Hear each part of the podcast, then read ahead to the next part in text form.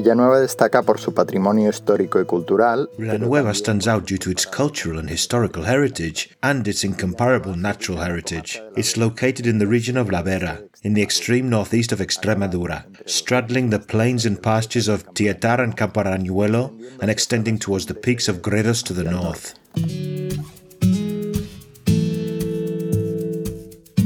Tourism in Villanueva de la Vera. Smart tourist signs in audio format.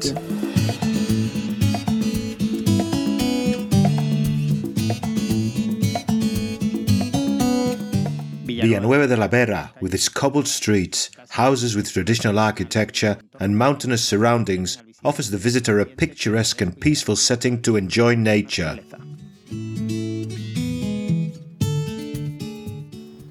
Hola, soy Eric, fundador de La Vera Bike. Hi, I'm Eric, founder of La Vera Bike, a company specializing in outdoor activities, especially mountain biking.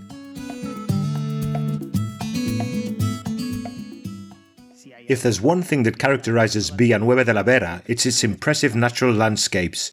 A place surrounded by mountains and forests, with crystal clear rivers such as the Tietar.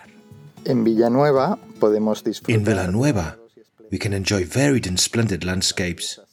From the pastures and olive groves in the south of the municipality, through spectacular forests of oak, chestnut, and juniper trees, culminating in high mountain landscapes at the entrance to the Sierra de Gredos.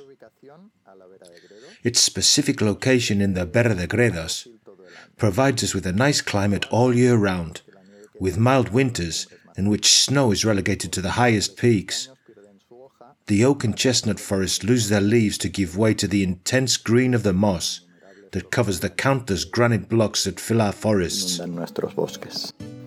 En primavera, In spring, verde recupera las The green treetops return, árboles y el campo se llena de and the countryside fills with flowers. El espectáculo de las jaras Don't miss out on the spectacle of the rock roses in bloom, con el lila del with their large white flowers combined with the purple of the heather and the green of the oak trees. El verano, aunque caluroso durante In summer, although hot during the early afternoon, it's also quite mild. difícil ver la lluvia en And although it's difficult to see rain in July and August, the large amount of water that falls during the rest of the year allows the forest to remain green and covered by a blanket of ferns and with plenty of water. municipio podemos encontrar Throughout the municipality, we can find countless gorges and pools to cool off at any time.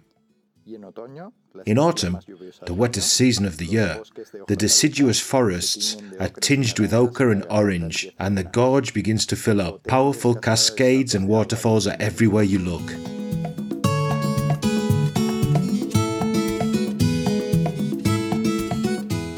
In order to be able to enjoy these natural wonders all year round, Vera Bike and the Town Council of Villanueva have been working on a project for two years to recover and build trails for mountain biking and hiking.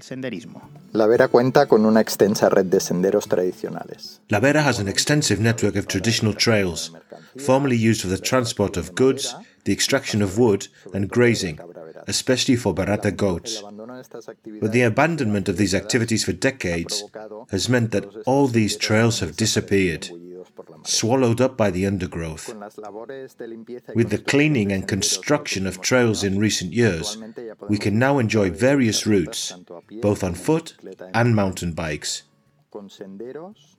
with trails specifically designed and adapted for this type of use. el momento, los senderos At the moment, the trails are not marked out, but you can find the routes in GPS format or even on your phone, on the website or at the Villanueva Tourist Office. The Villanueva de la Vera Tourist Office will inform you of the best options based on your preferences, as well as the most suitable for each time of year. En cuanto a las rutas a pie, os recomendaría When it comes to walking routes, garganta de Guadalajara. I'd recommend those that surround the Gualtaminos Gorge.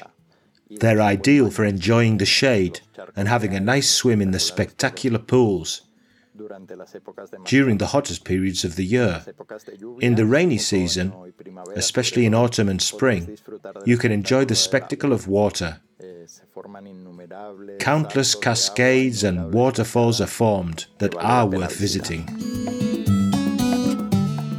Para hacer rutas en bici de montaña, For mountain bike routes, you can opt for simpler ones by road and track. Towards the south, El Labrado del Señor, or towards the Umbriguela and the Minchones Gorge. If what you like are trails and strong emotions, you can enjoy the descents with more flow in the Mesas Llanas and La Timona area. On the website, you'll find tracks for routes such as Clásico Enduro or Poker Enduro that combine the best trails in the area. Remember that on the website and at the tourist office in Villanueva de la Vera, you'll find all the information you need to enjoy the town. Now you know, come and enjoy our natural heritage, which we're recovering for everyone's enjoyment, and above all, enjoy it with respect so that it stays like this for many years.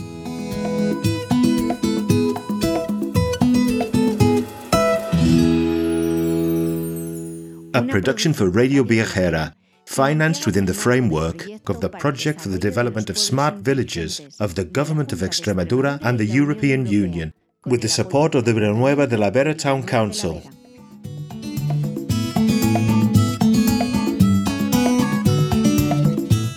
Come soon. I hope to see you on the trails.